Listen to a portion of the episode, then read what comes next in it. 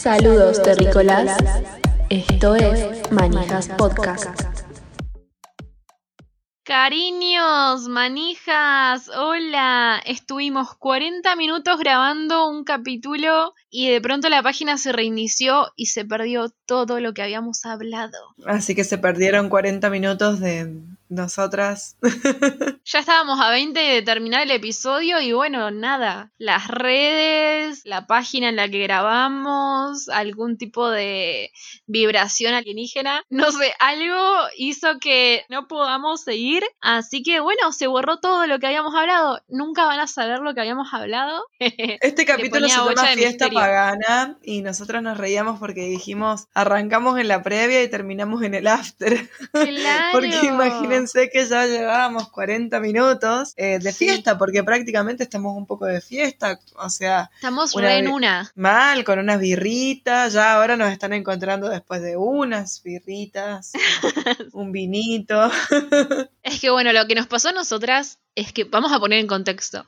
Venimos de capítulos intensos, venimos de ídolos de barro, de salud mental. Hoy queríamos como mm, descontracturar y hablar de otras cosas, íbamos a contar como anécdotas nuestras, de fiestas, de jodas, de, cosas bizarras, de cosas graciosas, de, cosas turbias hablamos que nos han pasado, hablamos de lo abuelas que somos, hablamos de, de veces que nos hemos querido meter en fiestas o cosas que nos han pasado en la calle o X y hablamos 40 minutos de toda esta cuestión y en un momento nos dejamos de escuchar y se había borrado. O sea, todo lo que veníamos hablando se borró. Así que bueno, acá estamos de nuevo porque dijimos, mira, es sábado a la noche, no tenemos otra que hacer, estamos en pandemia, vamos a intentarlo una vez más. Así que si están escuchando esto, es porque sobrevivimos a la segunda vez de grabar, al segundo intento. Esto es como el COVID, boluda. Sí, ya estamos de vuelta. Ya estamos acá otra vez. Claro. Bueno, la cuestión fue esa, que grabamos 40 minutos, es re tarde y dijimos, ¿qué hacemos? Y nada, ya está, grabemos de nuevo. Si es sale, la una y media de la mañana. Pero bueno, vamos a darlo todo por este podcast, loco que tanto nos ha dado. También estábamos hablando mucho antes, o sea, nosotras, ahora estamos todas, y como que dijimos, somos reabuelas, somos reabuelas, bueno, loco, demostramos que no lo somos. Demostremos que no lo somos, claro, porque nosotras decimos cosas como, bueno, antes capaz que yo era, no sé, era capaz de estar una hora haciendo una cola para entrar en un boliche a los 15 años, y ahora ni aunque me busques y me dejes en la puerta de mi casa, te voy al boliche, y es como, che, 26 años. No puede ser esto, no puedo ser tan abuela. No, no hay forma. O oh, sí, sí la hay, qué sé yo. Mira, yo a los 26. somos, de hecho. Mal. Yo no era abuela a los 26, pero tengo 29 y soy re abuela. Es más, en un momento como que contaba que a veces si me invitan a una juntada y no sé si hoy en día me, quedo despierta, aguanto el ritmo como antes. Es que lo que yo contaba, aunque se haya borrado el podcast, es que me acuerdo de una vez que estábamos juntas en una juntada, juntas en una juntada, y eran las 6 de la mañana y yo veía que vos ponías una carita como que ya te estabas re durmiendo y cuando alguien decía algo vos como que te reías como... Pero estabas re en otra, ¿entendés? Hasta el día de hoy me acuerdo de tu cara. Es muy buena. Yo soy, soy una máquina de dormir, o sea. Un oso. En, mis mejores épocas de, de joda y juntadas, nunca fue como otras personas que me dicen, no, yo me iba y al otro día seguía. Y seguía de largo y seguía de largo. Claro, claro.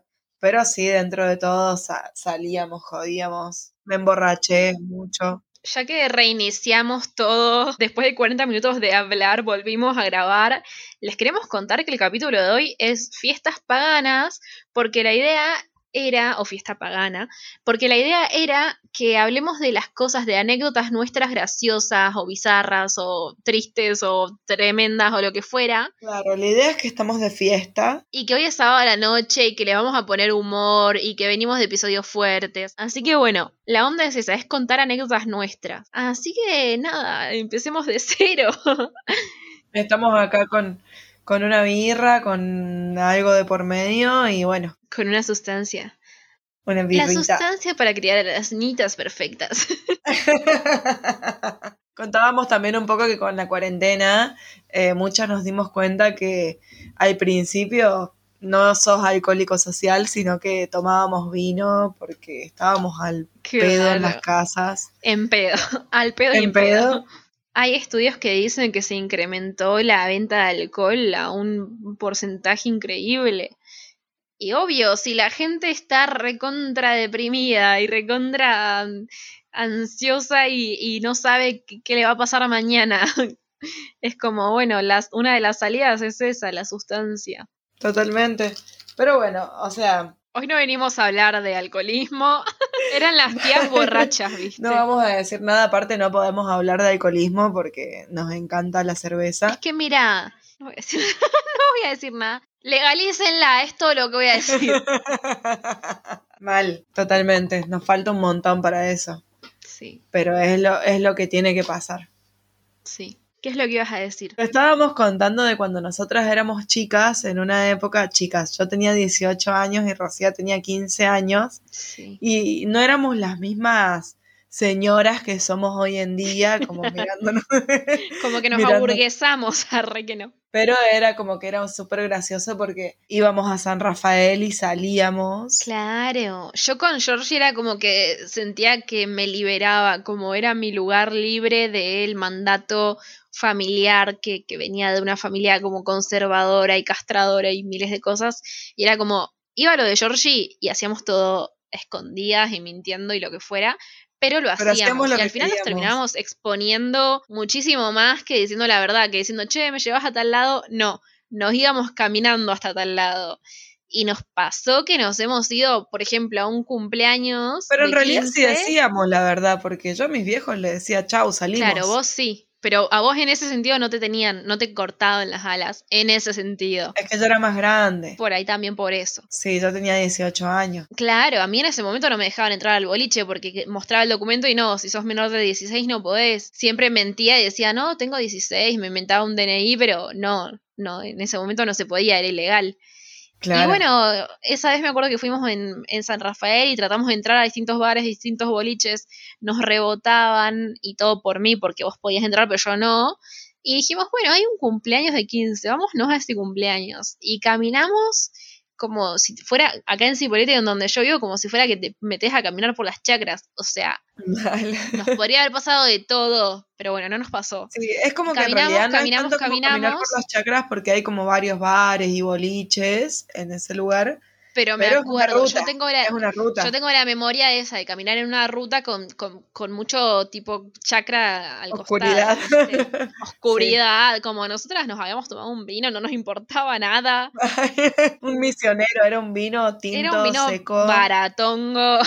y nos tomamos ese vino y no nos importó nada, nos fuimos caminando no sé cuántos kilómetros hasta un cumpleaños un cumpleaños de 15 en el que estaban todas vestidas, pero de lujo. Yo estaba con un jean cero glamour y nos re rebotaron. Los patobas no nos dejaron entrar. Me acuerdo que quisimos chamullar a los patobas para que nos dejen entrar, porque dijimos, bueno, dos chicas pidiendo entrar a un cumple de 15, de una que las dejan entrar. O sea, pensábamos. Sí, vos ponés ahí todo tu encanto. Sí, claro, en ese momento. 11 años de esa época. Nos recontra rebotaron.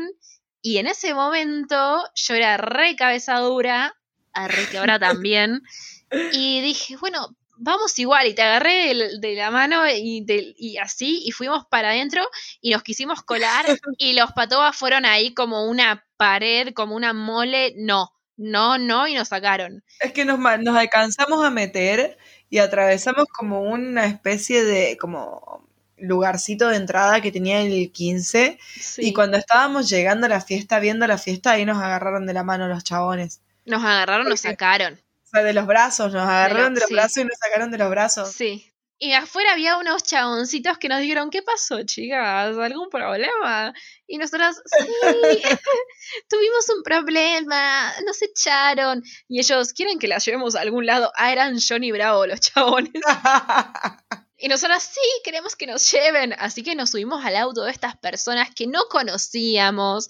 Me acuerdo que después con vos decíamos, no, pero una se da cuenta qué tipo de personas son. Y es como, ¿qué, qué, tipo el femicida te va a tener cara de femicida? No. O sea, precisamente, los no. femicidas están recontra metidos en la sociedad. Por eso Sí. hacen lo que hacen.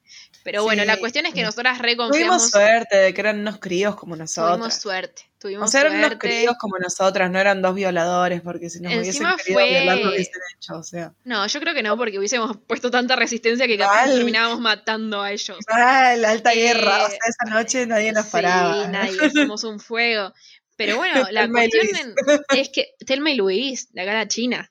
La cuestión es que estos tipos eh, terminaron siendo buenos y todo, pero nos querían levantar, ¿viste? Como que todo el tiempo, ah, sí, no sé qué, y nosotras ni pelota.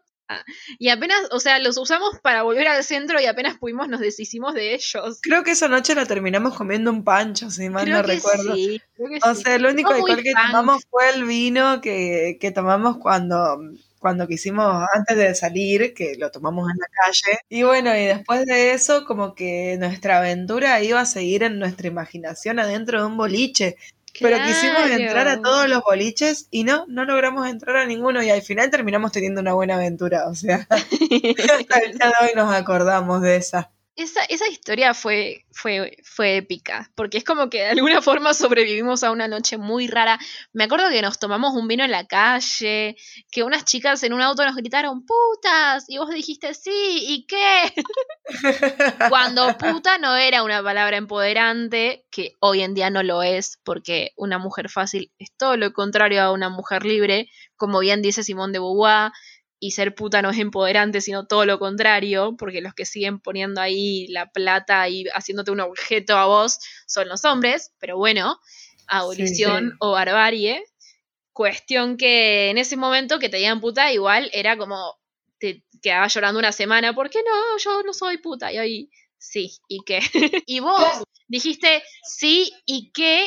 En ese momento, hace 11 años atrás, hace 11 años atrás, vos dijiste, sí, ¿y qué? Y yo me acuerdo que te miré y se me iluminaron los ojos como, wow, no le importa. No, pero era muy gracioso. O sea, a mí no me importaba. Yo era re guerrera en ese sentido y mirá que una persona te iba a venir a decir esas cosas. Lo Aparte, sos. puta siempre significó ser todo, todo es ser puta. Está bien, una cosa es la mujer prostituida que no ni en pedo, pero la sociedad lo terminó convirtiendo el término puta en cualquier cosa. Sí, O era, sea- en ese sentido era una mujer que disfrutaba su sexualidad, su libertad, lo que sea, lo que eras era puta. Y, y Aparte, hoy mirá lo que era para esas pibas, dos mujeres caminando sola en la calle y tomándose un vinacho.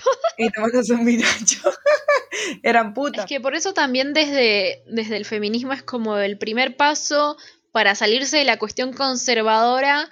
Es como la cuestión live fem, que es como, bueno, nos ponemos brillo, nos ponemos tacos, nos ponemos labial, somos reputas, bla, bla, y después das un paso más y te vas al rad fem que decís, no, vamos a abolir la prostitución, vamos a abolir el género, vamos a abolir todo. Pero Sí, bueno, sí. es para otro episodio.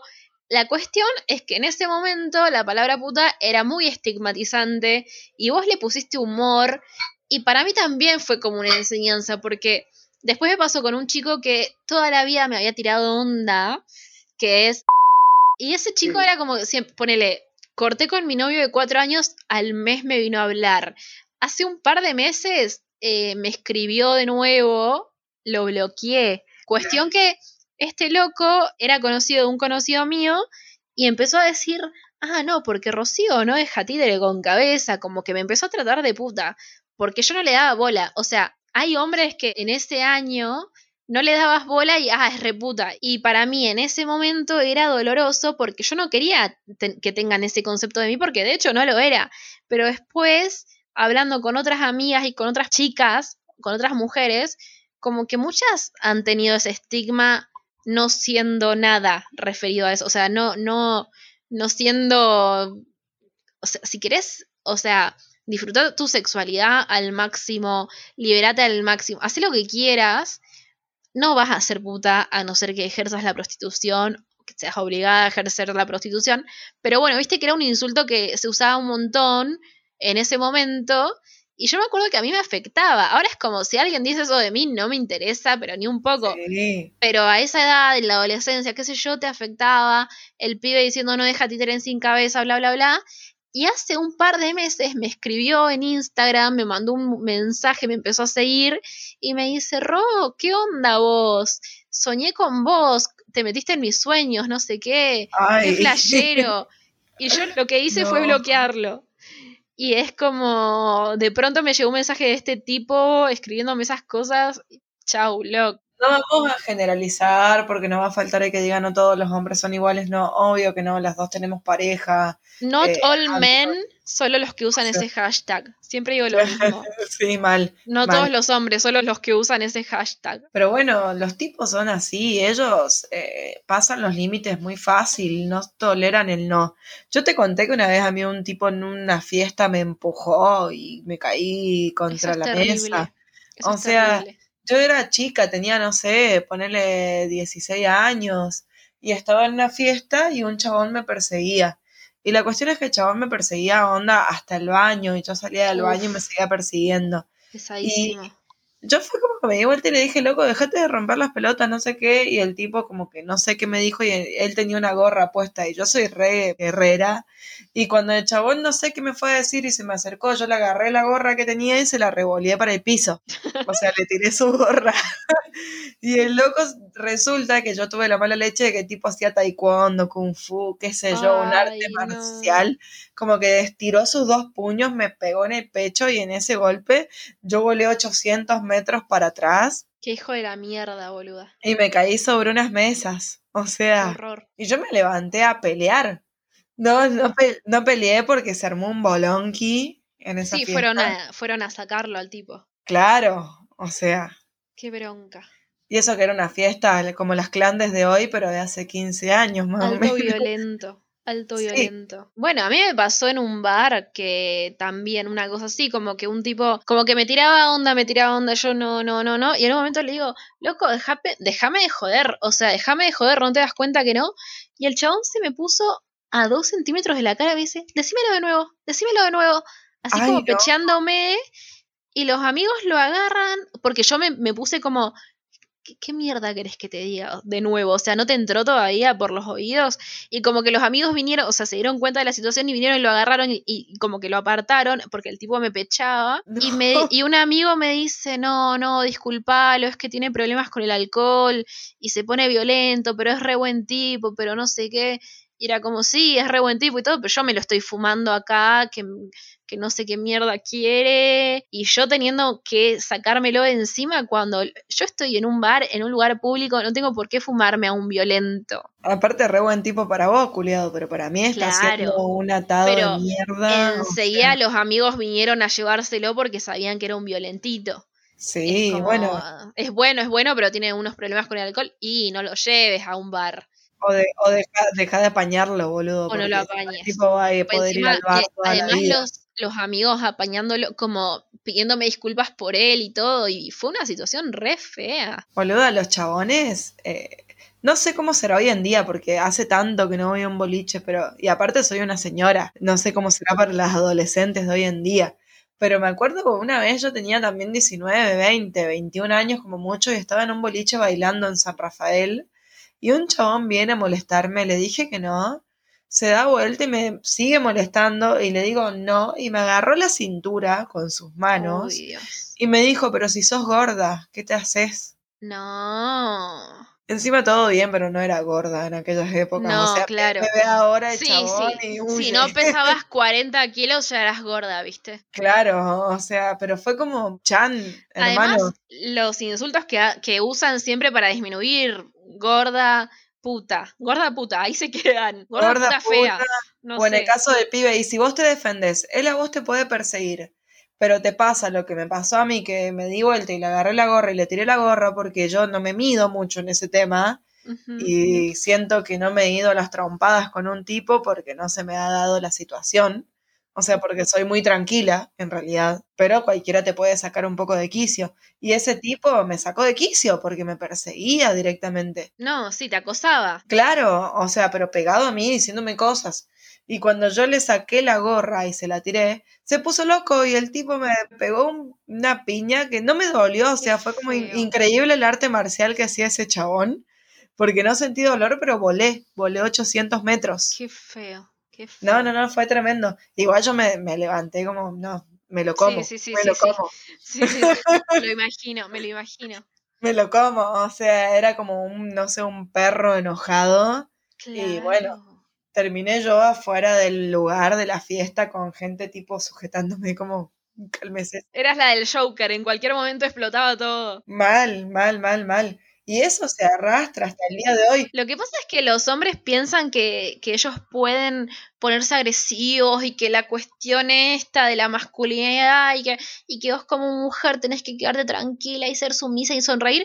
Y no, no somos, eso no vamos a hacer eso. No vamos a agachar la cabeza ante la masculinidad tóxica nunca. Aparte sos un remil hijo de puta. Y si a mí me sale enojarme con vos, me voy a enojar. Sí, El otro día te conté lo que me pasó. mierda. ¿Qué te Vino, pasó? vino un loco a mi casa, o sea, una persona que, de la calle, Ajá. y preguntó si teníamos trabajo, qué sé yo, una persona que sabe venir seguido. Marcelo le dijo, sí, barrete la vereda. Ajá. Y estaba barriendo la vereda y en esas yo salgo y me dice, ¿tiene una bolsa? Sí, cuando le voy a acercar la bolsa me dice en voz baja, porque estaba mi pareja, mi novio, Sí. eh, qué linda que es usted. Ay, Dios. Y yo agarré, abrí la puerta y le dije, ¿qué me dijiste? ¿Qué me acabas de decir? ¿Qué, qué me dijiste? No, que la bolsa, que qué lindo, cómo se refleja en el piso. No, no me dijiste eso. Le digo, Fingía demencia el tipo. y, y sí, si estaba Marcelo que mide un metro ochenta y cinco, ahí Marcelo obviamente ni enterado. Después me dice adentro, ¿qué pasó que te peleaste con el guaso? Pero ¿cómo terminó? ¿Cómo terminó? ¿Cómo siguió? No, yo le digo, no, no me dijiste eso, mentira, no me dijiste que qué que, qué lindo reflejo, me dijiste que soy muy linda, le digo. Y me dice, no, mentira, que no sé qué, que dije tal cosa. No, no me dijiste eso, no, lo dije, bueno, yo escuché otra cosa, le di la bolsa, termina rápido, andate, o sea. Qué situaciones de mierda. Es que por e- eso tiene que ver con que siguen viéndonos a nosotras, a las mujeres, como objetos, como calificables, como que Mal. pueden decirnos lo que quieren y nosotras Mal. estamos ahí hasta el tipo que te va a, a barrer la vereda. o el- Boluda, ¿vos o crees que el tipo se movió para atrás, se alteró, No. le pasó algo? No, se quedó ahí plantado como una roca. Yo me le acercaba Claro. corporalmente queriéndolo reducir Sí, y no, no pasó. El chabón ahí, no, te dije tal cosa. Tremendo. O sea, es la impunidad que manejan y bueno, Marcelo en su planeta ni se enteró de todo lo que estaba pasando. Claro, él en otra. Que, ta- que también me parece bien, o sea, yo no voy a contar con el ano que salga el tipo a decir, "Eh, ¿qué te pasa? Sí, vos te podés defender sola tranquilamente también. Ellos nos tienen que respetar, o sea, no somos una especie Es que aparte. estamos pidiendo respeto, no estamos Mal. pidiendo otra cosa. Bueno, boluda, vos decías el profesor de la escuela. Es tremendo, pero con los profesores de la escuela hay situaciones de acoso. sí, a mí me pasó en la universidad. Yo en la universidad fui a ser ayudante alumna. Bueno, me, pasa, me pasaron como una seguidilla de cosas, viste, que te- tengo como un imán para ciertas cosas, o capaz es el patriarcado, y a todas nos pasa. Yo diría que sí. Pero yo creo que sí. Pero me estaba yendo en colectivo. Yo en ese momento vivía en otra ciudad porque me había mudado por un tiempo. Y entonces me venía en un colectivo y en una veo que me empiezan, como había como tres, cuatro tipos que me miraban y, y se hablaban entre ellos por lo bajo y me miraban y bla, bla, y, y se sonreían. Y yo como en un momento veo así como que con la manito por abajo, como que me estaban sacando fotos. Yo estaba con mis auris en, en la mía y los tipos me estaban sacando fotos. Y me di cuenta de eso y dije, no, bueno, no voy a ser tan perseguida. Entonces como que me puse medio atrás de un tipo para que no me sigan sacando fotos, como tapándome con, con el tipo que estaba parado por ahí en el medio del, del colectivo. Y miro así para atrás y una chica me hace como señas, como, como que me habla así, pero como sin voz. Y me hace como así con la mano, gestos. Entonces yo me acerco a la chica y la chica me dice, te estaban sacando fotos. Y yo le digo, ¿qué? ¿Los viste? Sí, te estaban sacando fotos, te estaban sacando fotos a vos y a ella, la chica que estaba al lado de ella. Y eran un poco más chicas que yo. Yo la agarro de la mano y le digo, vení. Agarré con mi teléfono. Era el 2018, estaba el boom del feminismo, de las marchas, de todo, del aborto legal, la primera vez que, que, estuvo en el Senado. Agarré mi teléfono, le saqué una foto a cada uno de los tipos, a los tres que yo vi porque había otro atrás. Le saqué fotos así bien de cerca y me fui a hablarle al chabón que manejaba el colectivo, al chofer, y le digo, mirá, nos acaban de sacar fotos, esto es acoso, tenés que parar y llamamos a la policía. No, no, vamos a seguir. O sea, como que el tipo no nos daba ni pelota. una de las chicas, éramos tres, una de las chicas empezó a tener un ataque de pánico eh, y, y como llorar y todo. La otra llamó a los papás, el papá llamó a la policía y la policía nos estuvo esperando en la parada de colectivos en Cipoletti. Y vino la policía, los llevó presos. Eh, el colectivero, si era por él, seguía de largo, o sea, no le importaba nada lo que había pasado. Eh, era un garrón para él. Era un garrón para él, no quería demorarse, qué sé yo, no nos había dado ni pelota, pero bueno, como la chica esta llamó a la policía, la policía nos estaba esperando, los meten ahí, eh, o sea, los llevan a la comisaría, nos vamos nosotras a declarar. Yo estaba yendo a ser ayudante alumna en mi universidad, pero bueno, estuve dos horas en la comisaría declarando, diciendo lo que había pasado. Los tuvieron demorados ahí un rato, pero después lo largaron. Resulta que eran trabajadores golondrina. Yo hice un descargo en las redes con las fotos de estas que saqué, como que las subí a las redes, porque dije, acá en la policía no va a pasar nada. Eh, desde la comisaría la subo a, Facebook diciendo, estos tipos estaban viajando de Rocas y Poletti, nos sacaron fotos a mí y a otra chica más en sus celulares. La chica me dijo que vio cómo se las mandaban por WhatsApp, la foto que me habían sacado a mí ella lo, vio como se la mandaban entre ellos por WhatsApp, porque ella estaba atrás como de ellos. Y cuestión que, que bueno, que hice ese descargo, se compartió como seis mil veces en Facebook, como que le llegó un montón de personas, me llamaron de la radio, de la tele, para que vaya a hablar del diario, salí en el diario con esta noticia, como que se reviralizó la noticia, todo. Pero a los tipos los tuvieron un rato y después lo largaron. Y después yo fui a ver qué onda y nada, lo único que me dijeron es, no, eran trabajadores golondrinas. La noticia, o sea, mi posteo de Facebook en ese momento se viralizó tanto que le llegó a ellos y ellos dijeron, no, nosotros somos laburantes, somos honestos, bla, bla. Y como después gente abajo diciendo mentirosos. O sea, si eso lo buscas en mi Facebook todavía está. Me acuerdo que escribía gente diciendo como no, que si le pasa algo a fulano es por tu culpa y yo te voy a ir a buscar y te voy a matar, te ponían. Es que a mí la, mujer de él, o sea, un montón de personas como re de mi lado y todo, gente también recontra racista, no, mira los negros de mierda esto, las caras que tienen, y es como ni en pedo, o sea, si esos tipos lo que pasa es que son muy linda. Sí, ay, es que sos muy linda, tomalo como un halago. Sí, dale, me están reacosando, no es un halago pero me comentaban de todo, ¿viste? Cuando, cuando eso se llega a mucha gente, como que todo el mundo comenta, y gente diciendo, ah, porque son negros, porque si eran tipos lindos, bien que no decías nada. Es como, no me oh. importa, o sea, si son tipos recontra remil hegemónicos, eh, con vestidos de traje, en un Audi, y se me ponen a sacar fotos así, también me voy a enojar, ¿me entendés? No tiene que ver con ni con el color de piel, ni con la clase social, ni con nada. El acoso es acoso. El acoso es acoso. La cuestión con todo esto, que la policía no pasó nada, o sea, los demoraron un rato y después los largaron, las esposas de estas personas me empezaron a escribir en el posteo, ah, puta de mierda, te voy a encontrar y te voy a hacer mierda y bla, bla, bla.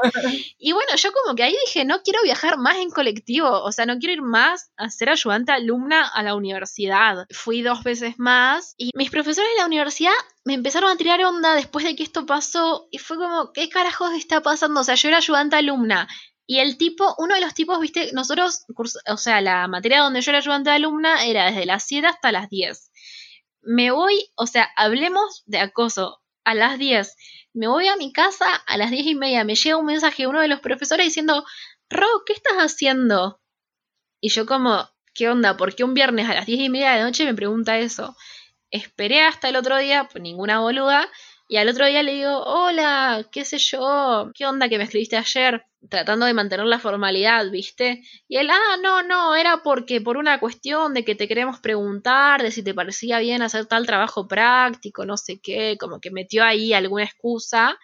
Después, cuando yo iba al aula, era como que ellos eran como que los que mandaban y cuando yo metía algún bocado o metía mis ideas como que me querían minimizar, como que no me dan bola en lo que yo decía, como que no querían que yo sea más que ellos, básicamente.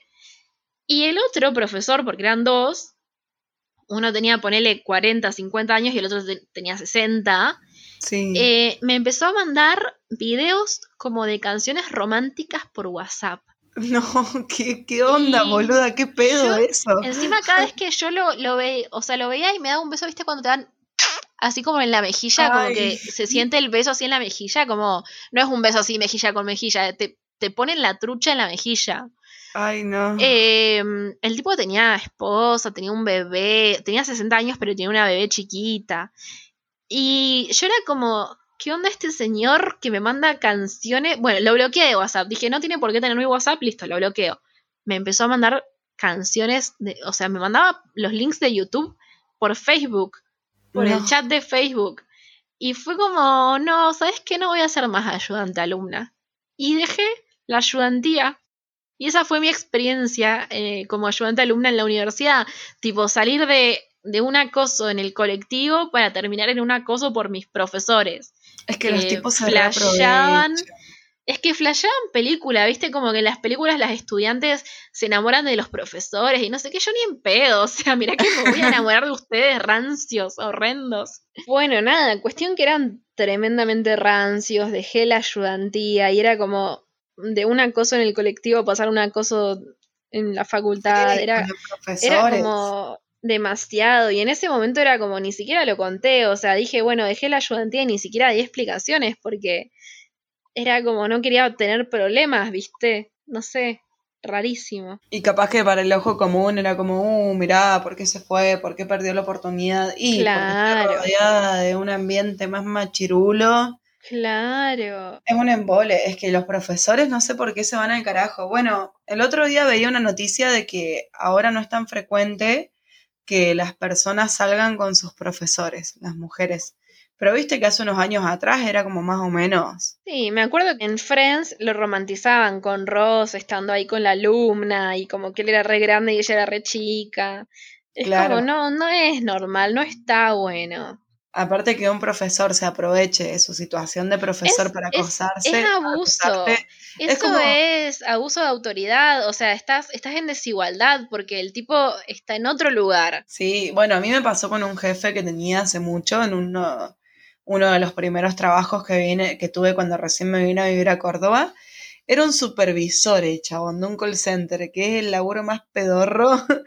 Y bueno, la cuestión es que el chabón era como que me tenía, ponele, no sé, salíamos a las 8 y eran las ocho y media. No, salíamos a las 9 y eran las nueve y media. Y el loco me llamaba a reuniones para cagarme a pedo y me tenía hasta las nueve y media. No. O sea, ya no quedaba nadie en la empresa y era como que me decía, bueno, ¿y qué pensás hacer para que esto mejore? Así No. después de romperme los huevos con cosas.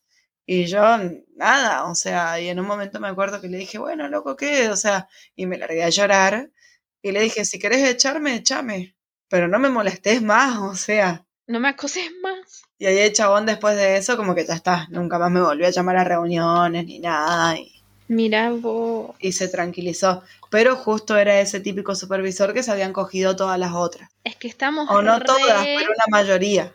estamos o sea. re en una situación de vulnerabilidad porque también dependemos de lo económico, dependemos de un montón de cosas. O sea, ellos, para mí, mis profesores flasheaban, uy, no sé, la alumna que antes era nuestra alumna y ahora es nuestra colega y vamos a tirarle onda.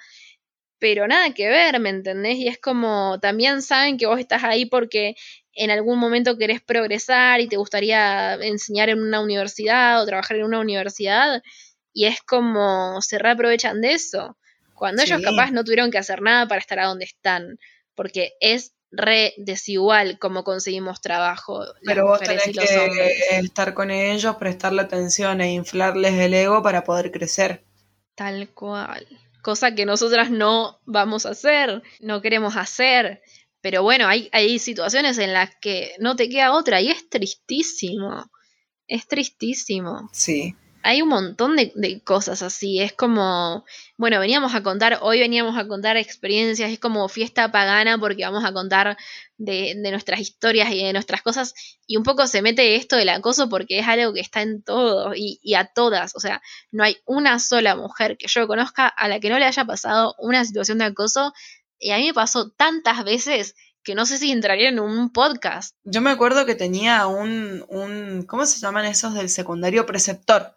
Un preceptor en el Sí. secundario que era de cuando yo fui a octavo, noveno año, o sea, 13, 14 años, que era como que, viste que en los colegios está como el lugar donde te dan la taza de leche, la media luna, o sea, eh, la Sí, tortita. Y la bueno, voy, merienda.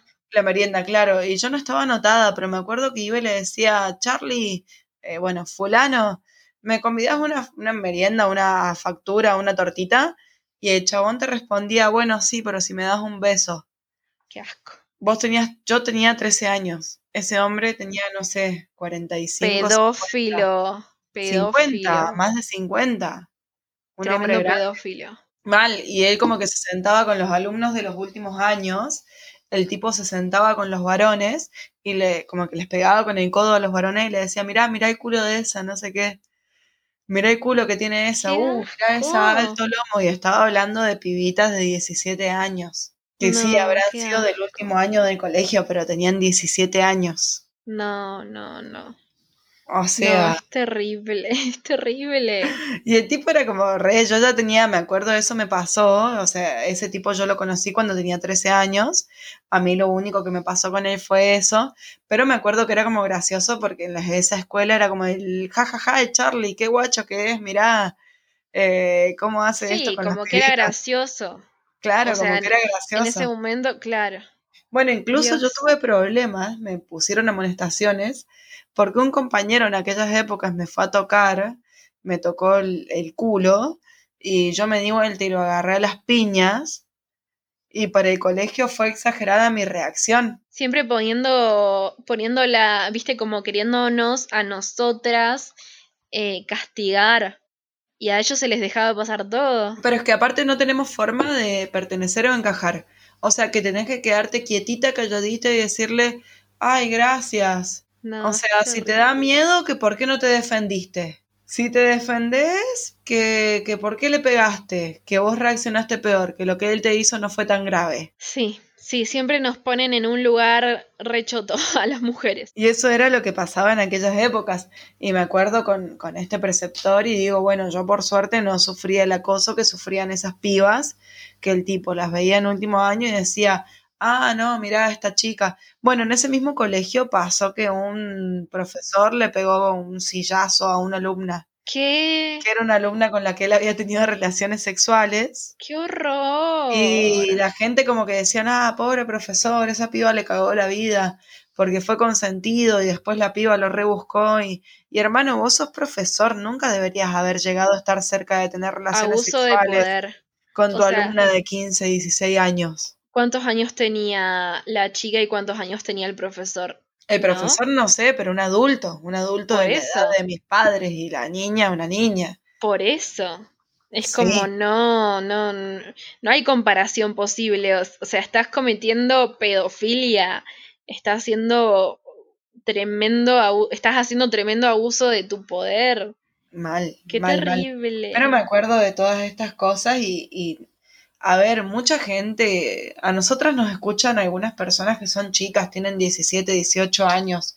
Yo espero que estas cosas no pasen en el mundo hoy en día. Sé que el mundo está tremendo y súper hostil, pero me acuerdo lo que era tener 13 años y que un preceptor te dijera, ay, bueno, sí, pero dame un besito. Qué horror. Y era gracioso el preceptor. Y Claro. vos tenías que, o sea, lo que la sociedad esperaba de vos era que te rieras, que te lo que lo, tomaras lo que va de lo micro va a lo macro, ¿viste? Lo la- macro. la- las pequeñas cosas que se dejan pasar en lo cotidiano después se reproducen en, en lo otro. De, después tenés al tipo sacándote la foto en el colectivo, al profesor acosándote en la universidad, al otro tipo que te persigue afuera del boliche y así. Mal, o sea, aparte la impunidad. Yo me acuerdo que pasó el tiempo, llegué a tener 19 años y bueno, conocí a una gente que conocían a este preceptor porque ellos también eran preceptores de escuela y no sé qué. Y era como, ah, ja, ja, ja, sí, el fulano, un guacho. Y yo habían pasado un montón de años desde que Wow. yo fui a esa escuela y el tipo... Claro, tenía- te- lo tenían como un picarón, ¿viste? Como no, no, no, no se tomaba con el verdadero, eh, con la verdadera gravedad lo que él hacía, sino que se lo tomaba como, ah, sí, mirá, qué gracioso. Claro, claro. Qué terrible, qué feo. Sí, boludo. Bueno, ¿sabes lo que me pasó una vez en un bar? Estábamos con una amiga, nosotras queríamos contar chistes graciosos y cosas y terminamos viniéndonos a esta, pero bueno, ya está. Es lo que estamos constelando, qué sé yo.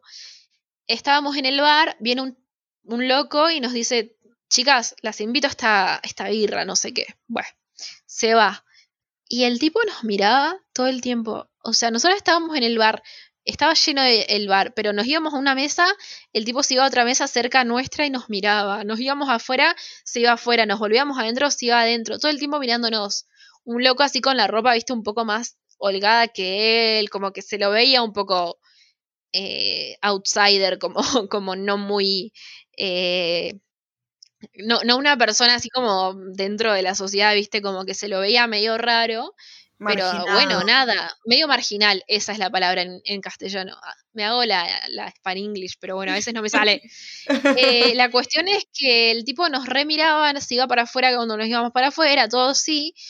Y en un momento le digo a mi amiga, bueno, ahora nos vamos. Y nos vamos a la, a la esquina, cuando, llegamos a la esquina del bar estaba a mitad de cuadra, llegamos a la esquina y vemos para atrás y el tipo nos, nos había seguido hasta ahí, o sea, salió, cuando nosotros salimos, él al toque salió y empezó a correr. Y nosotras, tipo, corrimos a la mitad de cuadra, en la esquina, en la otra mitad de cuadra, nos metimos, que vivía mi abuela, yo vivía con mi abuela en ese momento, y nos metimos ahí al, edificio, que había unas puertas de vidrio, y nos metimos así como más adentro, y vemos cómo el tipo pasa corriendo por afuera. Ahí yo llamé a la policía, de pronto me asomo un poco y veo que el tipo estaba en las puertas de vidrio, me dio peli de terror todo esto. No. Como que se había metido en las puertas de vidrio y estaba ahí relojeando a ver a dónde estábamos nosotras. ¿Qué le pasaba, boluda? ¿Qué le pasaba? Alto acosador. Fue terrible. Mi amiga estaba con un ataque de pánico. Mi amiga estaba que no, que nos va a hacer algo, que no sé qué, lloraba, ¿viste? Y yo en ese momento fui refría, o sea, cuando entramos, agarré las llaves, abrí la puerta, nos encerré, nos metí para adentro, nos metí adentro de donde estaban los ascensores, miraba así a ver si lo veía el tipo, como en, en, esas, en esos momentos me pongo como en, como que vuelvo a, mi estado cavernícola y soy recontra, viste, desde las entrañas, desde las vísceras, como que actúo desde ahí, como que se me viene la guerrera interna y actúo desde ese lugar. y agarro y llamo a la policía, la policía me dice, bueno, tranquilas chicas, nos vamos para ahí enseguida, qué sé yo.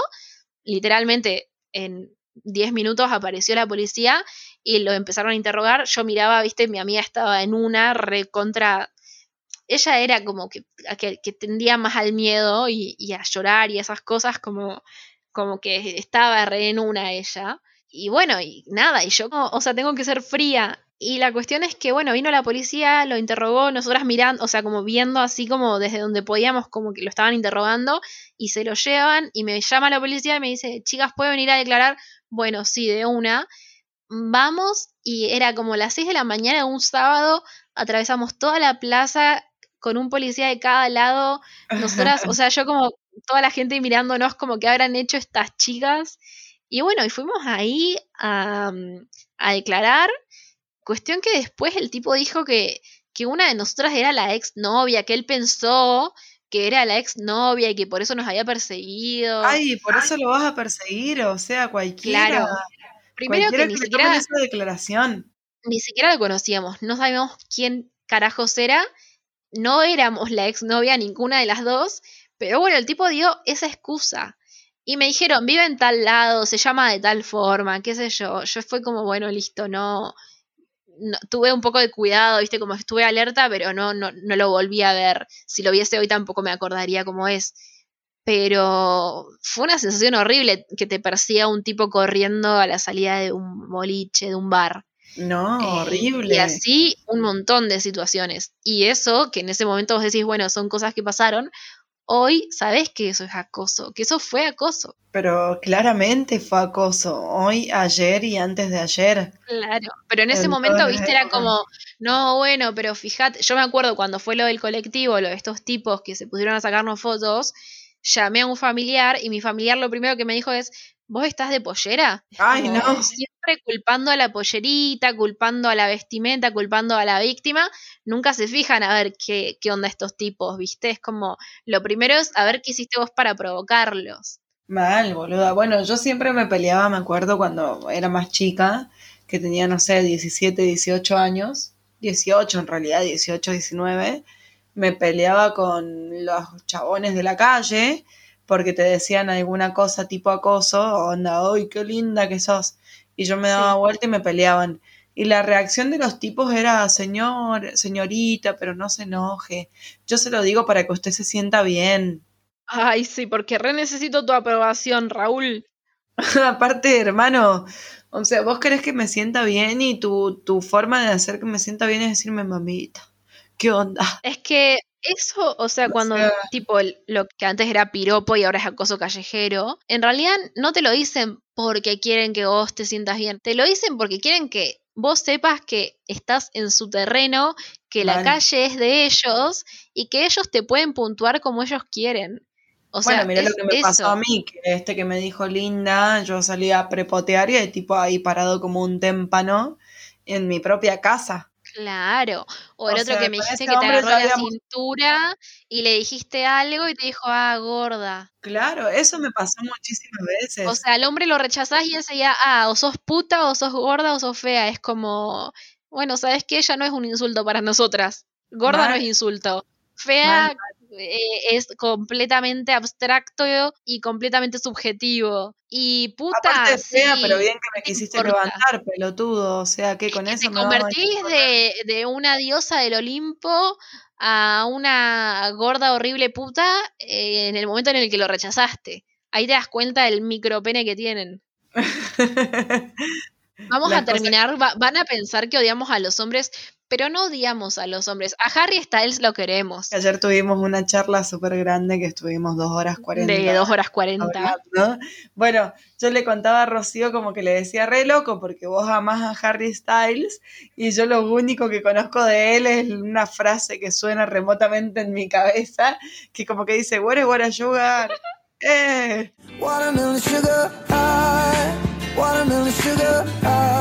¿Qué será lo que dice? Porque notarán mi perfecto inglés, mi magnífica utilización del lenguaje. Yo quiero que vos hagas una colaboración con él y que se pongan a cantar los dos a la vez. La cuestión es que hay hombres buenos. Dos o tres, pero los hay. Sí, a ver. Eh, quisiera decir que no es una cuestión de género, pero sí es una cuestión de género. Es una cuestión social el tema del se nos ha educado, cómo se nos ha metido el chip de que si sos hombre tal cosa y que si sos mujer tal otra. Por eso también hoy en día es tan fuerte el tema de crear nuevas masculinidades, porque no estamos pudiendo, o sea, las feministas haciendo toda la fuerza que hagamos y haciendo 80.000 marchas y, y tratando de, de meternos en las leyes y metiéndonos en un montón de lugares no estamos lográndolo porque necesitamos de los hombres, porque los hombres son los que nos están matando. Los hombres son los femicidas, son los que nos asesinan, los que nos violan.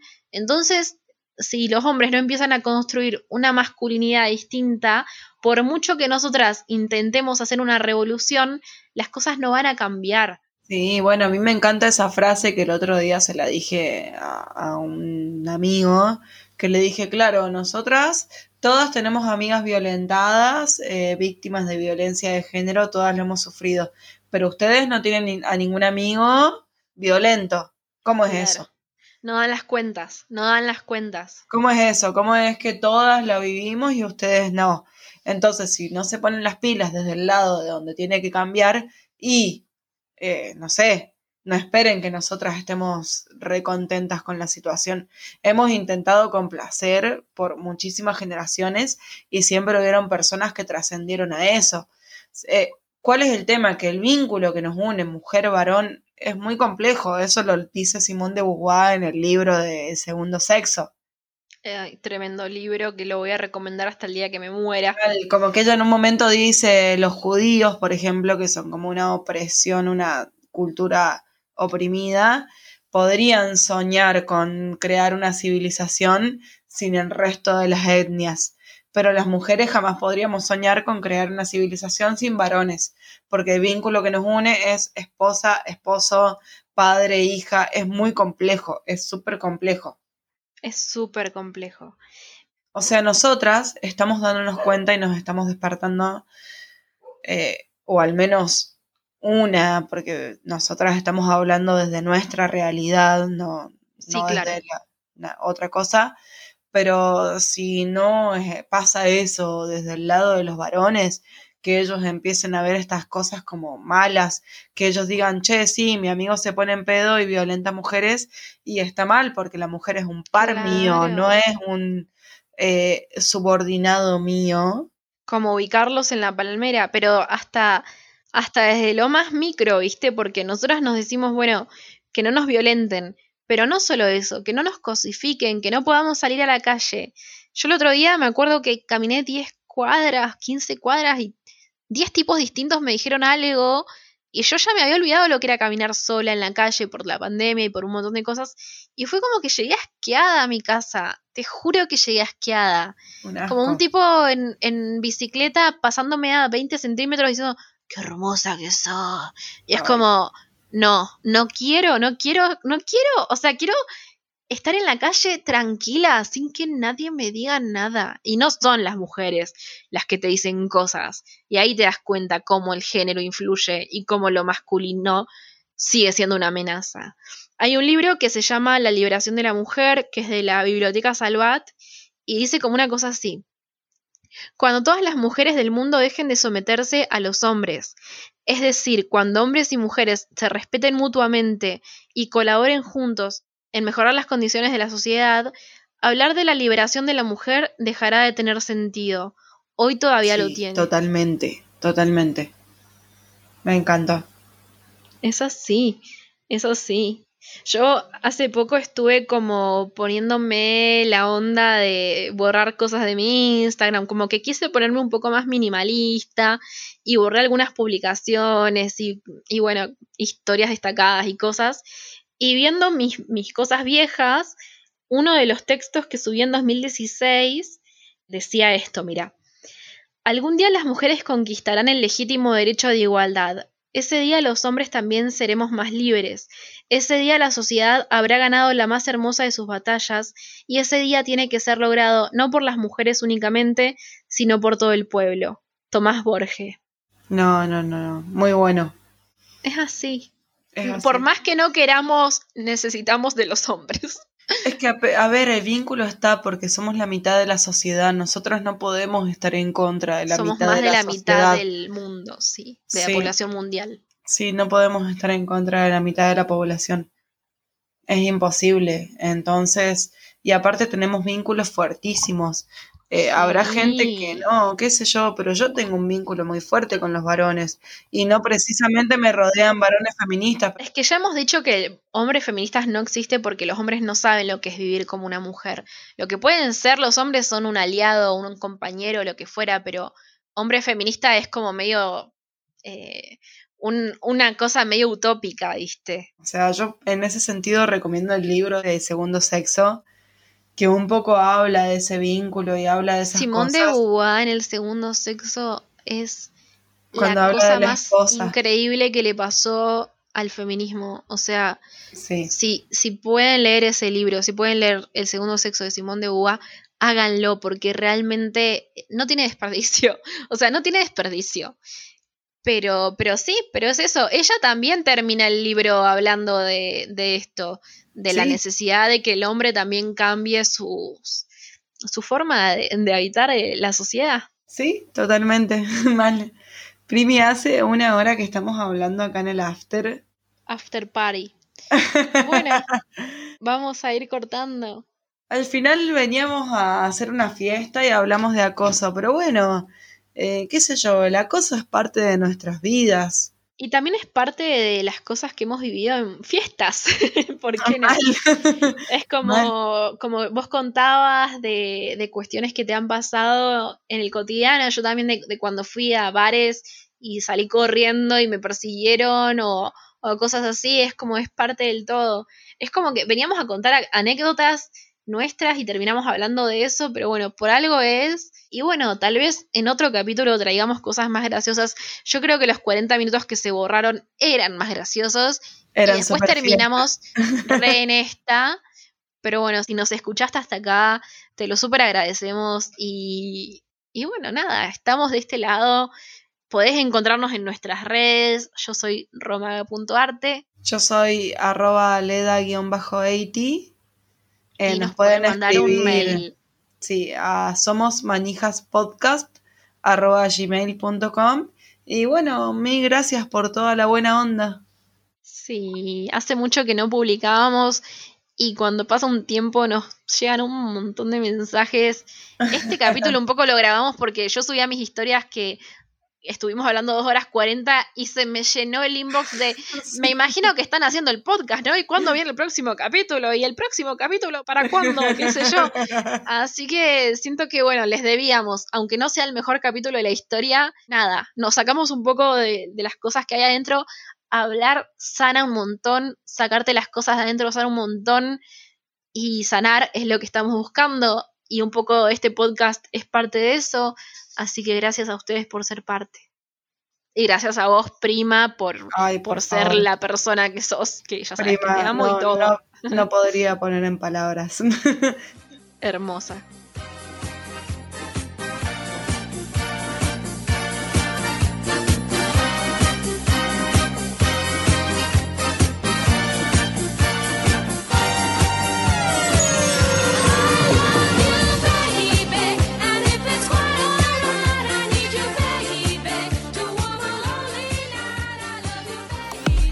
Esto fue Manijas Podcast.